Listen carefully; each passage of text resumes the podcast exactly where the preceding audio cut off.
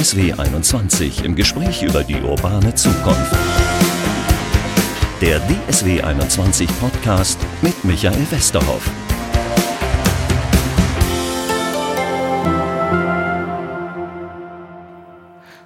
Hallo zu unserem Podcast. Ich gehe gerade so mal vor meinem geistigen Auge, fahre ich mit dem Aufzug nach oben in die Chefetage eines Unternehmens. Da ist ganz viel Plüsch auf dem Boden und dann kommt eine Dame zu mir, die sagt zu mir, äh, möchten Sie einen Kaffee? Ich sage, ich nehme einen Kaffee und dann werde ich zum Chef geführt und der ist garantiert ein weißer alter Mann.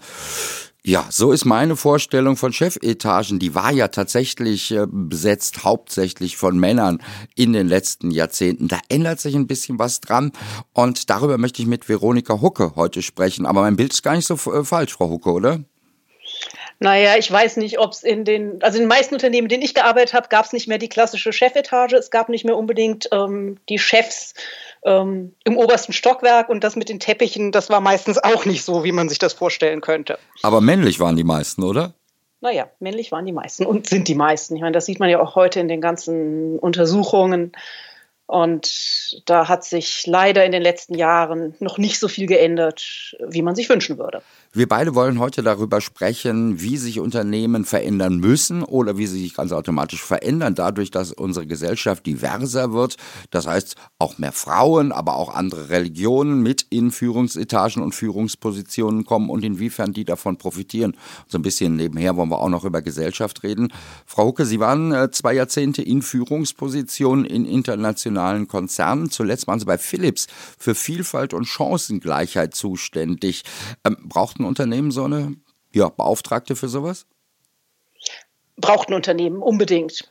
Denn es verändert sich eben, die Gesellschaft verändert sich, die Gesellschaft wird vielfältiger, die Menschen, die im Arbeitsmarkt sind, sind vielfältiger, Unternehmen werden internationaler.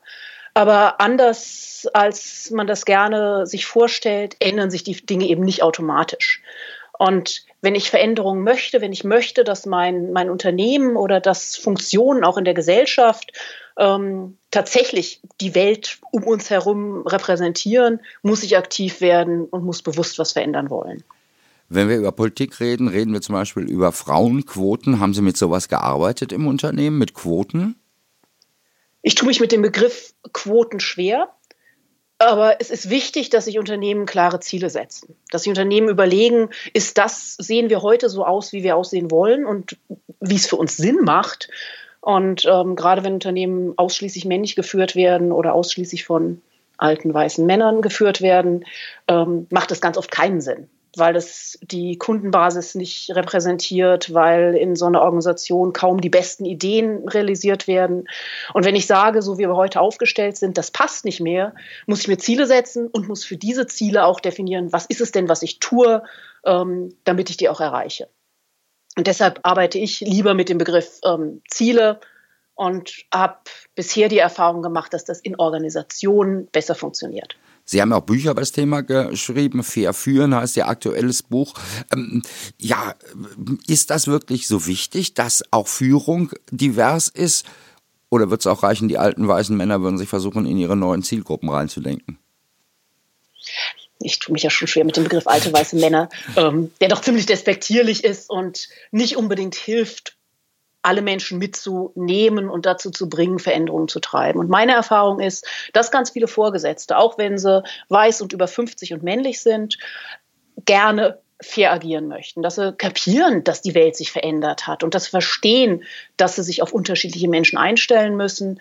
Und das ist nicht so einfach, wie man denkt, weil meine, meine Perspektive, meine Sichtweise, meine Werte werden von dem definiert, was ich kenne wie ich sozialisiert worden bin. Und es ist schwierig, sich auf jemand einzustellen, der ganz anders ist. Und dabei brauche ich Hilfe. Und Hilfe dabei bietet unter anderem oder soll unter anderem mein Buch bieten. Warum brauchen Unternehmen das, dass sie diverser werden? Naja, also der eine Grund ist, dass ich einfach den gesamten Arbeitsmarkt nutzen möchte und dass ich auf dem Arbeitsmarkt, wenn ich nur 50 Prozent des Arbeitsmarktes äh, anspreche, wenn ich jetzt von Männern und Frauen rede, äh, ist es unwahrscheinlich, dass ich darunter die besten Köpfe finde, weil die relativ gleich verteilt sein werden. Ein zweiter Aspekt ist, dass unterschiedliche Kunden unterschiedliche Bedürfnisse haben. Das heißt, wenn ich den Bedürfnissen meiner Kunden gerecht werden will, dann sorge ich besser dafür, dass ich die verstehe. Und ein dritter Aspekt ist, dass verschiedene Menschen bessere Ideen haben, wenn sie zusammenarbeiten, weil sie verschiedene Perspektiven einbringen und weil sie dafür sorgen, dass verschiedene Themen angesprochen werden. Denn wenn ich in einem Kreis sitze mit Menschen und die sind alle so wie ich, dann denke ich ganz oft entweder, eigentlich ist doch alles klar, müssen wir nicht drüber reden, wir sind uns doch eh einig. Und selbst wenn ich eine abweichende Meinung habe, ähm, dann traue ich mich potenziell nicht, die zu bringen, weil ich fürchte, die anderen schütteln den Kopf über mich und haben mich nicht mehr gar so lieb. Ja, Sie haben schon ganz genau gesagt, es sind zwei Gruppen. Einmal natürlich Fachkräftemangel, da bleibt Unternehmen wahrscheinlich möglicherweise auch gar nichts anderes übrig, auch wenn sie alt noch denken oder konservativ denken würden, oder weil sie sonst gar keine Arbeitskräfte finden. Ja, Stimmt. Ja, das habe ich schnell, schnell abgehakt, haben Sie völlig recht. Und das andere ist das, was die Produkte äh, anbetrifft.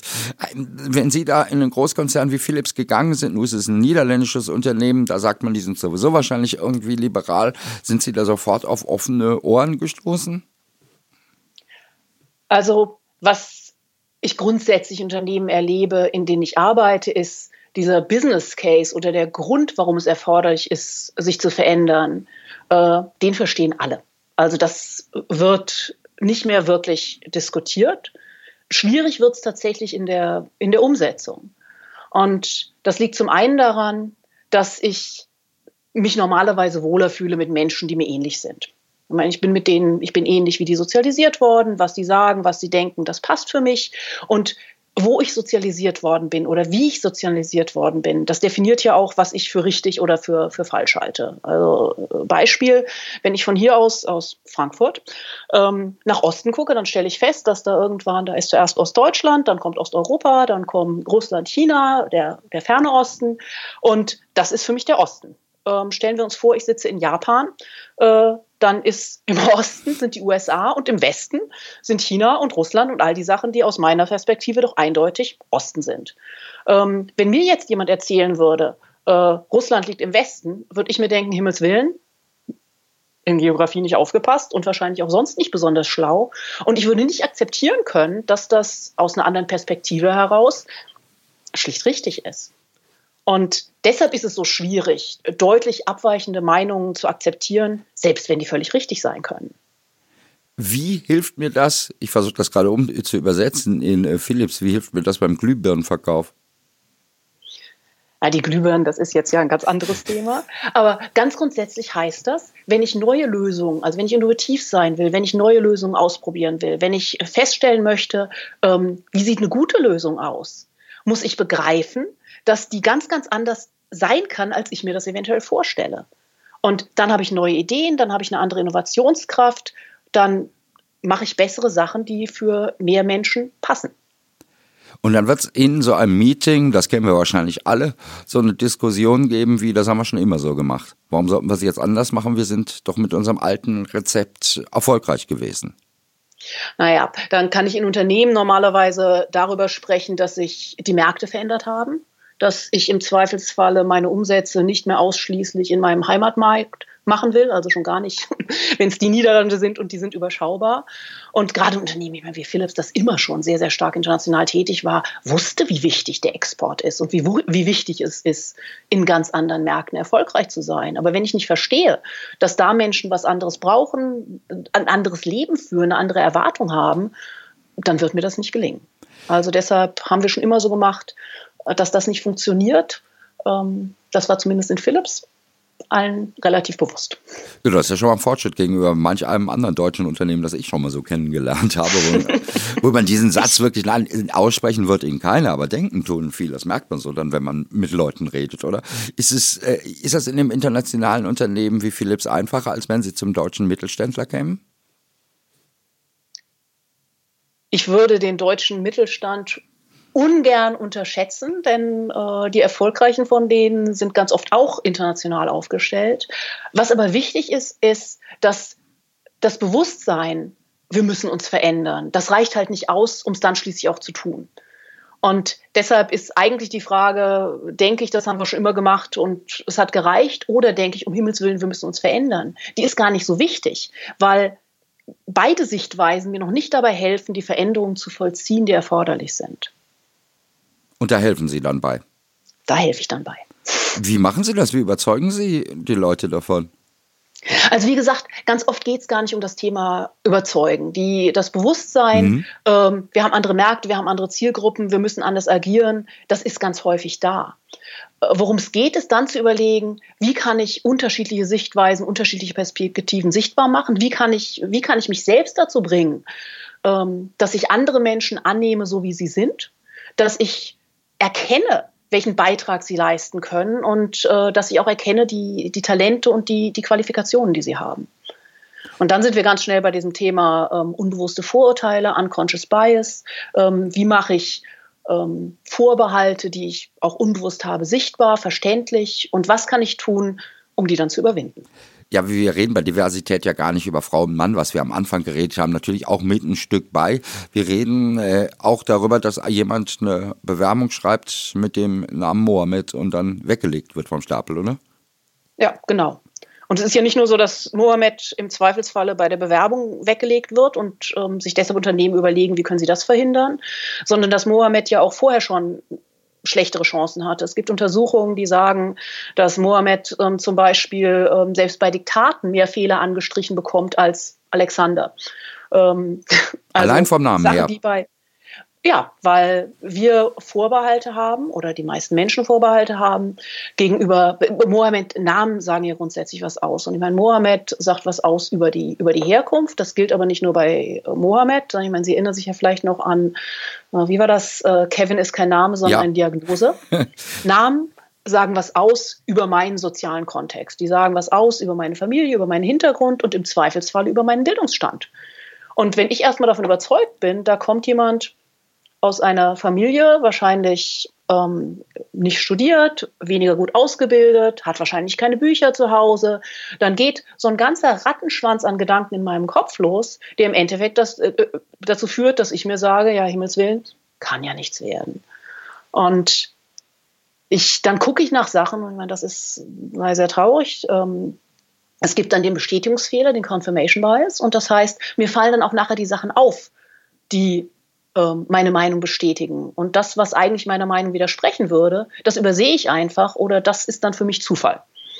Bei uns gibt es ja die Diskussion, halt keine Namen mehr drauf zu schreiben auf diese Bewerbungen. Das würde ja in diese Richtung gehen. Da wüsste ich nicht mehr, ob es Kevin oder Mohammed ist, der sich da beworben hat. Ähm, sind Sie dafür oder sagen Sie, bringt nichts, weil beim Vorstellungsgespräch sehe ich es ja spätestens? Das ist eine Möglichkeit. Das ist ein Startpunkt. Also wenn ich mir angucke, wie schaffe ich es, dass unterschiedliche Menschen im Unternehmen gleiche Chancen haben, sind Einstellungen natürlich der erste Punkt. Ähm, wenn ich es dann im Vorstellungsgespräch sehe, dann hilft es mir zum Beispiel, wenn ich klare Regelungen habe oder klare Vereinbarungen habe, ähm, was ist das eigentlich, nach was, ich, nach was ich gucke? Was möchte ich eigentlich in dieser Position haben? Was soll dieser Mensch eigentlich tun? Und äh, dazu sind sogenannte strukturierte Interviews erforderlich. Das heißt, ich definiere vorher ganz klar, ähm, das ist eine Position, das soll dieser Mensch in dieser Position machen, das ist das, was dieser Mensch dazu beitragen muss. Und ich definiere einen Fragebogen, äh, der das abklärt und nach Möglichkeit auch irgendwelche Arbeitsproben, sodass ich wirklich äh, feststellen kann, ist dieser Mensch für eine bestimmte Position geeignet. Und ich meine, was stattdessen in ganz vielen Interviews passiert, ist, man trifft sich, man setzt sich zusammen, man hat eine Vorstellung vom Job, der ist aber eigentlich gar nicht so klar definiert.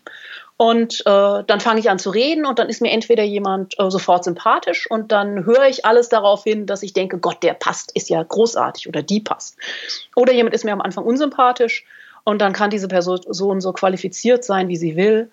Aber üblicherweise werde ich die im Kopf aussortieren und wirklich nur darauf hören, unbewusst und ungewollt.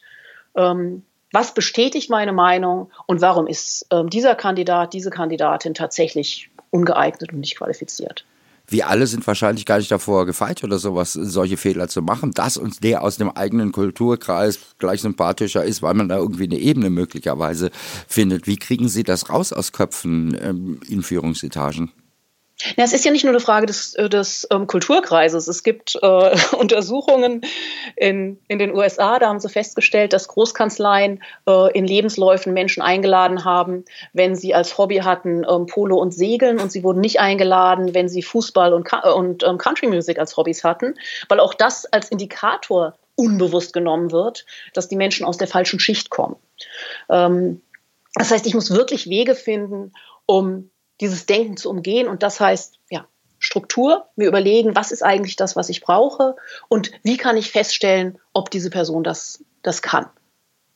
Was ist überhaupt divers für Sie? Jetzt reden wir schon die ganze Zeit darüber und haben andeutungsweise mit Mohammed sicherlich einen Kulturkreis beschrieben, haben Frauen und Männer beschrieben, aber das ist natürlich alles noch viel, viel mehr. Ich erinnere mich zum Beispiel an einen Chefredakteur, der gesagt hat, ich stelle von den Volontären nur noch die Hälfte Akademiker ein, die anderen dürfen gar kein Abitur haben, weil mir, die kommen mir alle sonst zu sehr aus diesem akademischen Umfeld, die Eltern schon vierte Generation Akademiker. Ist es sowas ja. auch, auf das man achten muss als Unternehmen? Klar, also im Endeffekt geht es ja darum, es wird ganz oft dann gesprochen von der Diversity of Thought, der Vielfalt des Denkens. Und natürlich ist das, was ich eigentlich erreiche, ist, ist es das, was ich eigentlich erreichen möchte. Ich möchte sicherstellen, dass verschiedene Perspektiven kommen und ich möchte sicherstellen, dass ähm, ich Zugang habe zu Menschen, die wirklich was wuppen können. Und ganz egal, um welche Art von Beruf es geht, das heißt eben nicht nötigenfalls, ich muss studiert haben und meine Eltern und Großeltern und Urgroßeltern müssen studiert haben. Also deshalb, Vielfalt kann ich beliebig definieren, wobei ich in Unternehmen oft feststelle, wenn die sagen, uns geht es um Vielfalt des Denkens, äh, dann heißt das zuweilen, sie möchten einfach gar kein Thema anpacken. Wenn wir jetzt miteinander reden, dann äh, überzeugen Sie mich sicherlich mit diesen Argumenten. Sie werden mit diesen Argumenten möglicherweise auch in ein Unternehmen reingehen. Aber vielleicht kommt dann auch irgendwo der Punkt, wo der Unternehmensmensch äh, zu Ihnen sagt, in der Führungsposition ist ja alles schön, Frau Gucke, was Sie da erzählen. Aber wie zählt sich das, äh, wie zahlt sich das für mich in Euro und Cent aus? Können Sie Belege geben, dass diverse Firmen wirklich erfolgreicher sind? Es gibt ganz viele Untersuchungen dazu, dass vielfältige Teams erfolgreicher sind und bessere Ergebnisse erzielen. Und zwar ähm, sowohl was einen höheren Umsatz ähm, anbelangt, als auch äh, eine hohe, höhere Profitabilität. Es gibt sogar eine Untersuchung in Bezug auf den DAX. Es gibt einen Test-DAX, in dem wurden zusammengefasst äh, die ganzen Unternehmen oder diejenigen Unternehmen, die am besten dastehen in Bezug auf Frauen in Führungspositionen. Und auch dieser Test-DAX hat deutlich besser abgeliefert als der reguläre DAX. Also das ist definitiv nachgewiesen und da gibt es keine Fragen mehr. Sind das äh, Argumente, mit denen Sie überzeugen müssen mit solchen Zahlen oder kommt da gar keiner mehr mit diesen Zahlen um die Ecke? Ich merke das in Gesprächen, also die Menschen, die mit mir sprechen, sind über den Punkt heraus, äh, die sind sich bewusst über die Vorteile und denen geht es wirklich darum, und äh, denen geht es wirklich darum, Veränderungen zu erreichen. Die müssen nicht mehr, die, müssen, die muss sich nicht mehr davon überzeugen, dass es nötig ist, sondern die wundern sich darüber, warum es ihnen nicht gelingt. Und dabei helfen Sie dann? Und dabei helfe ich dann. Aber wir haben gerade schon über andeutungsweise über Quoten äh, gesprochen, wo Sie auch sagen, Frauenquote, naja, müssen wir mal gucken. Es wird schwierig äh, für den Unternehmensführer dann, sage ich mal, eine Muslimquote einzuführen, eine Frauenquote einzuführen, eine Schwulenquote etc. pp. Wie kriegt man denn diese wirklich sehr diverse Gesellschaft heute so unter einen Hut, dass die wirklich repräsentiert ist in einem Unternehmen? Also ich glaube erstmal, dass der Punkt ist, ich muss, mir, ich muss mir Ziele setzen. Ich muss eine Vorstellung davon haben, wie möchte ich eine als Organisation sein und welche Menschen beschäftige ich, welche Demografie haben die und wie sieht die Gesellschaft aus und wie kann ich die Gesellschaft reflektieren. Und da ist diese Diskussion, nenne ich es Quote, nenne ich es Zielsetzung, äh, wie ich es nenne, ähm, aus meiner Sicht wirklich zweitrangig und die meisten Unternehmen sprechen von Quoten, meinen Ziele. Also ich denke, das, das hilft relativ wenig. Im Endeffekt muss es mir gelingen, als Unternehmen ein Umfeld zu schaffen, in dem sich verschiedene Menschen wohlfühlen und verschiedene Menschen gleiche Chancen haben. Und der Startpunkt dafür ist, dass ich realisieren muss, dass das im Zweifelsfalle aktuell bei mir nicht der Fall ist. Und dass ich verstehen muss, was für Barrieren bestehen. Und ganz oft bestehen dann die gleichen Barrieren für unterschiedliche Menschen. Also Mütter ist ganz oft noch mal ein eigenes Thema. Da denke ich mir, Himmelswillen, alle Frauen kriegen Kinder und wenn sie Kinder kriegen, sind sie für diese Kinder verantwortlich, denn die haben ja alle keine Väter. Und ähm, die sind dann, die fallen dann aus und danach sind immer die Kinder krank. Also Mütter ist ein separates Thema. Aber ganz grundsätzlich geht es wirklich darum zu überlegen, was hindert Menschen daran, in meinem Unternehmen aufzusteigen? Welche Denke ist es, die dazu, die dazu führt? Was in meiner Kultur sorgt dafür, dass es nicht gelingt? Und was kann ich tun, um das dann zu verändern? Jetzt haben wir, fällt mir gerade selber erst auf, ganz viel über die Führungspositionen gesprochen, über diejenigen, die einstellen an diverse äh, Arbeitnehmer. Worüber wir gar nicht geredet haben, sind die anderen Arbeitnehmer. Derjenige, der sagt, ich bin jetzt hier übergangen worden, weil ich der 50-jährige weiße alte Mann bin und äh, stattdessen wird irgendwie wer anders eingestellt. Äh, was verändert das bei Arbeitnehmern, diese ganze Diskussion, die jetzt möglicherweise nicht Karriere mehr machen? Ich glaube, dass dieser Aspekt überbewertet wird. Also ganz grundsätzlich äh, glaube ich, dass es wichtig ist, dass diejenigen Menschen Karriere machen können, die dafür qualifiziert sind, die Lust dafür ha daran haben und die einen Beitrag leisten können. Und es gibt immer Menschen, die sind enttäuscht, ähm, weil es ihnen nicht gelingt. Warum dann aber die ähm, verletzten Gefühle des 50-jährigen weißen Mannes höher bewertet werden sollen als die ähm, der 30-jährigen Frau oder ähm, des 35-jährigen Mohammed, ähm, das weiß ich nicht. Also ich glaube, es ist wichtig, dass eine Organisation fair zugeht und dass Unternehmen eine Verpflichtung haben und auch andere Organisationen eine Verpflichtung haben, dazu einen Beitrag zu leisten. Und ja, mir, wird es. Ja, ja mir ging es mir ging's auch so ein bisschen da, äh, darum, inwiefern muss ich denn die anderen Arbeitnehmer auch bei so einem Prozess mitnehmen? Nicht nur die Führungsetage, von der Sie ja gesagt haben, die sind theoretisch eigentlich überzeugt davon. Na, auf jeden Fall. Denn im Endeffekt ist es doch so, dass ganz, ganz viel von der Kultur eines Unternehmens wird ja in Teams geschaffen. Und da habe ich ja nicht nur einen Chef oder eine Chefin, sondern da habe ich Kolleginnen und Kollegen, da habe ich andere, andere Beschäftigte. Und wenn die nicht an einem Strang ziehen, wenn die sich nicht darum kümmern, dass wir ein Umfeld schaffen, in dem sich alle wohlfühlen, dann wird auch nichts passieren. Also es ist ganz wichtig, in die Breite zu gehen und insgesamt zu überlegen, wie gehen wir miteinander um? Ist es das, was wir wollen? Was ist das, was mein Verhalten prägt? Ist mein Verhalten für andere Menschen okay oder muss ich da vielleicht selbst nochmal drüber nachdenken? Jetzt deuten Sie auch schon ein bisschen was an. Wir reden ja eigentlich nicht nur über einen Prozess, der in Unternehmen stattfindet, sondern auch einer, der in der Gesellschaft stattfindet. Ich überlege gerade, ob Unternehmen möglicherweise schon diverser sind als wir in unserer Gesellschaft. Also wenn wir dann nach Hause gehen am Feierabend, ob wir uns dann wieder in unsere homogenen Gruppen zurückziehen. Ich glaube, dass äh, also die meisten haben ein homogenes Netzwerk. Also das ist definitiv, das ist definitiv richtig. Äh, wie vielfältig mein Team ist, das Unternehmen ist, das mag variieren. Aber auf jeden Fall stimmt es, dass äh, ja, unser direktes Umfeld weniger vielfältig ist, als es sein sollte. Ja, äh, ja gut, das kann ich für mich selber ändern. Müssen Städte möglicherweise auch noch was ändern? Stadtgesellschaften, wenn ich hier in einer Stadt wie Dortmund bin, die, weiß ich nicht, 150 äh, Nationen beherbergt, beziehungsweise allein in einem Stadtteil 150 Nationen äh, hat, aber die sind auch homogen, solche Städte trotzdem, oder? Naja, es ist im Zweifelsfall, das fängt ja damit an, dass der arme Mohammed jetzt wieder äh, im Zweifelsfalle in einigen Stadtvierteln eher eine Wohnung kriegt als in anderen Vierteln. Also all sowas betreibt, ähm, treibt ja eine, eine, Homogenität von Städten oder Stadtvierteln ähm, voran. Und ich glaube aber trotzdem, dass wir uns nicht selbst aus der Pflicht entlassen dürfen. Denn im Endeffekt äh, können Städte tun, was sie wollen. Wenn es mir nicht gelingt, dafür zu sorgen, dass ich andere Menschen treffe, dass ich ein Interesse daran habe, andere Menschen zu treffen, dann wird auch die Stadt wenig bewirken können. Und ich glaube, dass es ganz wichtig ist, dass wir damit anfangen, uns mal zu überlegen, wie sieht eigentlich mein Netzwerk aus? Was sind eigentlich die Menschen? Wie sehen die Menschen aus, die ich kenne? Wer sind die Menschen, ähm, die ich, denen ich vertraue, die ich um Rat frage, auf die ich höre und denen ich auch Hilfe anbiete? Und dann im nächsten Schritt zu überlegen, ist das eigentlich so vielfältig, wie es der Gesellschaft entspricht? Ist das eigentlich gut so oder sollte es anders sein? Und mir dann zu überlegen, wie kann ich andere Menschen kennenlernen? Und das wird dann auch einen Prozess in, in Städten vorantreiben, weil ich dann plötzlich andere Plattformen suche, wo ich verschiedene Menschen treffen kann. Jetzt ist ja auch immer die Frage nach Henne und Ei. Würden Sie auf der anderen Seite die, die eben nicht zu dieser klassischen deutschen Gesellschaft gehören, ich weiß gar nicht, ob man das heutzutage, man muss so vorsichtig bei allen möglichen Formulierungen sein, äh, dass Sie die auffordern würden, offensiver möglicherweise auch auf die deutsche Gesellschaft zuzugehen? Ich Ich finde es spannend. Das ist genau das Argument, das ein, ein Freund von mir vor einiger Zeit gebracht hat, der auch geklagt hat. Er käme in die italienische Community in seiner Stadt nicht rein. Die wollen ja alle unter sich bleiben.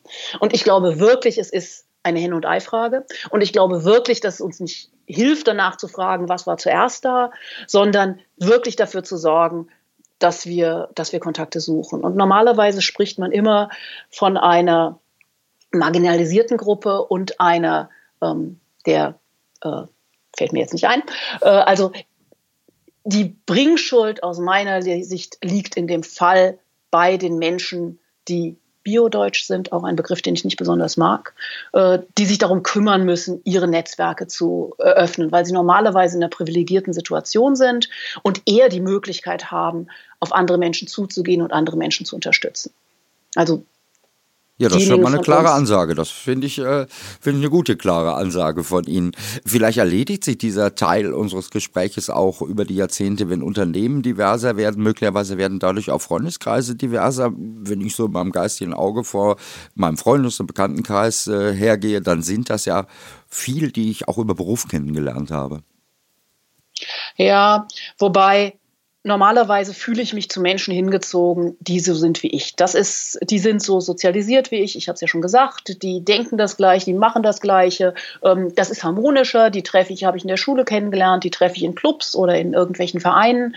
Und deshalb werde ich selbst im Unternehmen im Zweifelsfalle für tiefere Freundschaften, für das, was über den Beruf hinausgeht, mich im Schwerpunkt an Menschen wenden, die so sind wie ich. Und deshalb erfordert es wirklich ein aktives Bemühen. Genauso wie sich Unternehmen aktiv bemühen müssen, sich zu verändern, muss ich das auch persönlich tun. Also automatisch, darauf würde ich nicht hoffen. Das heißt, ich soll auf Leute zugehen, sag, lass uns doch heute Abend mal, ja, daran scheitert es ja vielleicht mit dem Muslim schon mal ein Bier trinken gehen. Naja, also im Prinzip fängt es damit an, ich überlege mir, wie sieht eigentlich mein Netzwerk aus? Wer sind die Menschen, die ich am, meist, am besten kenne, denen ich am meisten vertraue, die ich um Rat bitten würde und, äh, oder denen ich Hilfe anbiete in irgendeiner Situation? Und dann mal zu gucken, passt das eigentlich? Ist das eigentlich der Bekanntenkreis, der Freundeskreis, den ich haben möchte? Finde ich eigentlich, dass das die Gesellschaft repräsentiert und auch im Zweifelsfalle ähm, die Vorstellung von mir selbst widerspiegelt? Und wenn ich dann feststelle, Himmels Willen, ich möchte Muslime kennenlernen, dann genau stelle ich fest, okay, Bier trinken, äh, das ist es im Zweifelsfalle nicht abends, aber dann kann ich mir überlegen, was sind denn andere Möglichkeiten, was passt denn für mich und was bietet mir denn diese Chance? Und dann eben den richtigen Ort suchen ähm, zur richtigen Zeit haben alle eigentlich diese Chance. Ähm, Sie sind jetzt hier mir aus Frankfurt äh, zugeschaltet. Ich sitze in Dortmund. Wir beide haben auf jeden Fall diese diverse Chance, alle möglichen Nationen, alle möglichen Ausrichtungen, auch sexuellen Ausrichtungen kennenzulernen und die in unseren ähm, Befreundeskreis zu integrieren. Jetzt gehe ich mal ein paar Meter weiter auf in irgendwelche dörflichen Strukturen. Ist das da überhaupt möglich? Oder sind das wieder Städtervorurteile gegenüber Dörfern, dass ich sage, die können das doch gar nicht machen? Ja, also ich die meisten Dörfer, die ich kenne, äh, da gibt es auch ganz unterschiedliche Menschen. Ähm, und es ist doch, es fängt doch auch an, selbst wenn ich dann sage, Himmels Willen, bei mir im Ort, ähm, da wohnt offensichtlich nicht ein Ausländer oder nicht ein einziger Mensch mit Migrationshintergrund. Ich meine, in Frankfurt ist natürlich auch in Dortmund auch sehr international, also nochmal ganz andere Möglichkeiten. Aber im Zweifelsfall suche ich dann doch mal das Gespräch mit einem Menschen, äh, der einer anderen Partei nahesteht oder mit einem Menschen, der einer anderen Generation oder Menschen, also wenn ich studiert habe, mit jemand, der nicht studiert hat, mit einem Menschen im anderen Unternehmen, in einem anderen Umfeld, äh, der andere Hobbys hat. Also es ist doch grundsätzlich so, wenn ich mich öffne, wenn ich neue Dinge kennenlerne, dann erkenne ich, dass das auch eine prima Sache sein kann. Das war ja gerade jetzt die etwas freundliche Frage. Eigentlich wollte ich fragen, gibt es einen Unterschied zwischen äh, Stadt und Land, äh, was Diversität, also was Akzeptanz von Diversität anbetrifft? Ich glaube, Menschen sind Menschen. Also kann ich nicht, kann ich nicht empirisch beantworten. Ich würde sagen, Menschen sind Menschen und äh, was ich kenne, das, damit tue ich mich leichter als mit dem, was mir fremd erscheint. Und fremd kann mir so allerhand erscheinen. Also deshalb, ja, dafür bin ich nicht die richtige Ansprechpartnerin. Unsere oder meine Ausgangsfrage war ja, warum und wie profitieren wir als Gesellschaft, im Beruf, als Unternehmen von Diversität äh, im, in unserem Leben? Können Sie das nochmal so zusammenfassen, dass Sie sagen, Unternehmen macht mehr Umsatz dadurch oder sowas? Unternehmen sind erfolgreicher. Ja, wirklich. Äh, insgesamt in Bezug auf, auf die unterschiedlichen Messzahlen. Und das Leben ist spannender, es ist interessanter. Ich gewinne neue Erkenntnisse, ich gewinne neue Perspektiven, ich lerne neue Sachen kennen. Und das macht einfach Spaß. Ich werde ein klügerer, besserer, schlauerer Mensch. Mein Gott, besseres Schluss hätte ich gar nicht hinkriegen können, oder? Veronika Hucke war bei mir heute im Podcast. Herzlichen Dank für dieses wunderbare Gespräch über Diversität. Wer sich da noch ein bisschen rein vertiefen will, gerade was Unternehmen anbetrifft, kann das bei Frau Hucke tun. Die hat ein tolles Buch geschrieben, Fair führen. Hat jetzt nicht so mit äh, Augenaufschlag zu tun. Hört sich jetzt überlegt ich gerade beim Podcast so an mit verführen, also mit also fair geschrieben, F-A-I-R. Sie war äh, zuständig unter anderem bei Philips für Vielfalt und Chancengleichheit und deswegen war sie eine tolle Gesprächspartnerin, die ich hier heute haben konnte zu diesem Thema. Herzlichen Dank, dass wir reden konnten. Ich danke Ihnen.